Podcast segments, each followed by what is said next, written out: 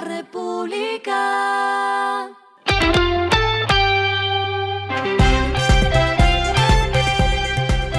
Al final de la jornada, esto es lo que debes saber sobre el comportamiento de los negocios, las finanzas y la economía.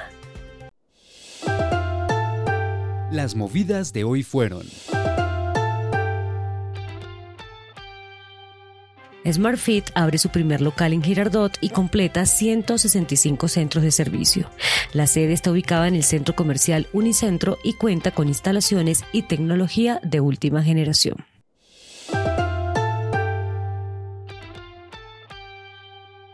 Avianca anunció que desde el próximo primero de febrero tendrá una nueva oferta con cuatro tarifas diferentes.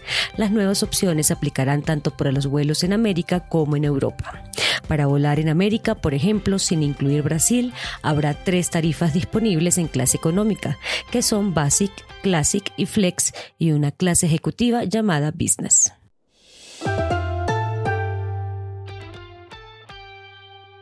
Transmilenio no subirá sus tarifas. La Secretaría de Movilidad dio a conocer que la tarifa de Transmilenio se mantendrá en los mismos 2.950 pesos con el fin de mitigar el impacto del costo del transporte en las finanzas de los usuarios.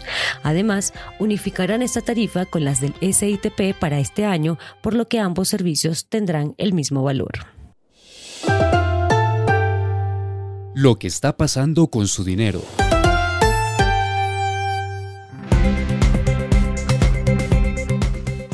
La superfinanciera reveló que al cierre de noviembre de 2023 los activos del sistema financiero alcanzaron 2.876 billones de pesos, mientras que las utilidades solo de los establecimientos de crédito cayeron 8,5 billones de pesos.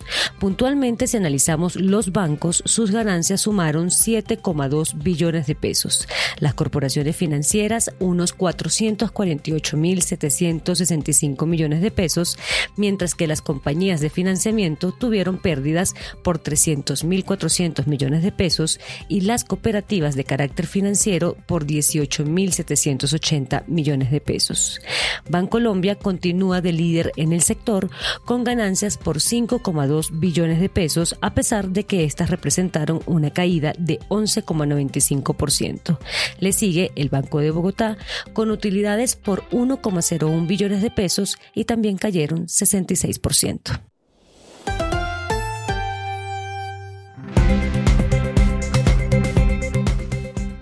Los indicadores que debe tener en cuenta. El dólar cerró en 3.925,26 pesos, bajó 7,70 pesos. El euro cerró en 4.263,81 pesos, subió 4,22 pesos. El petróleo se cotizó en 78,05 dólares el barril. La carga de café se vende a 1.438.000 pesos y en la bolsa se cotiza a 2,05 dólares. Lo clave en el día.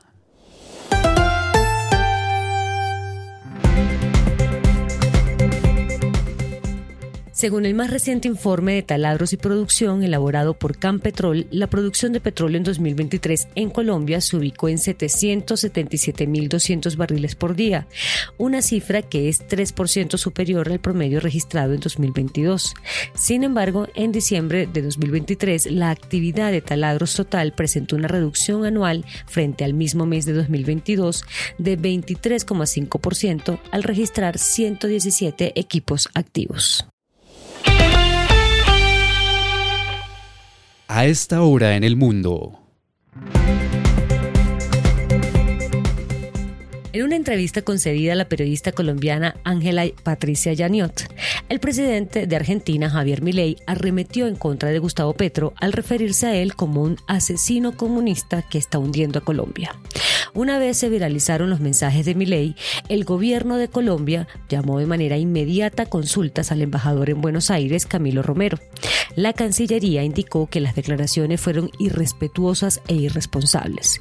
En un comunicado precisaron, el gobierno de Colombia rechaza enérgicamente esta declaración que atenta contra la honra del primer mandatario, quien ha sido elegido de manera democrática y legítima.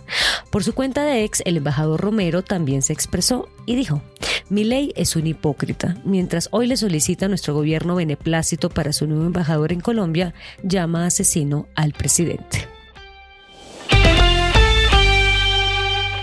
Y el respiro económico tiene que ver con este dato. La República. El América de Cali construirá su propio estadio con ayuda del grupo español Urbas. El nuevo complejo se llamará Arena América y tendrá una capacidad de 52 mil aficionados con 450 suites, 260 palcos, 30 locales comerciales y 10 restaurantes. La República.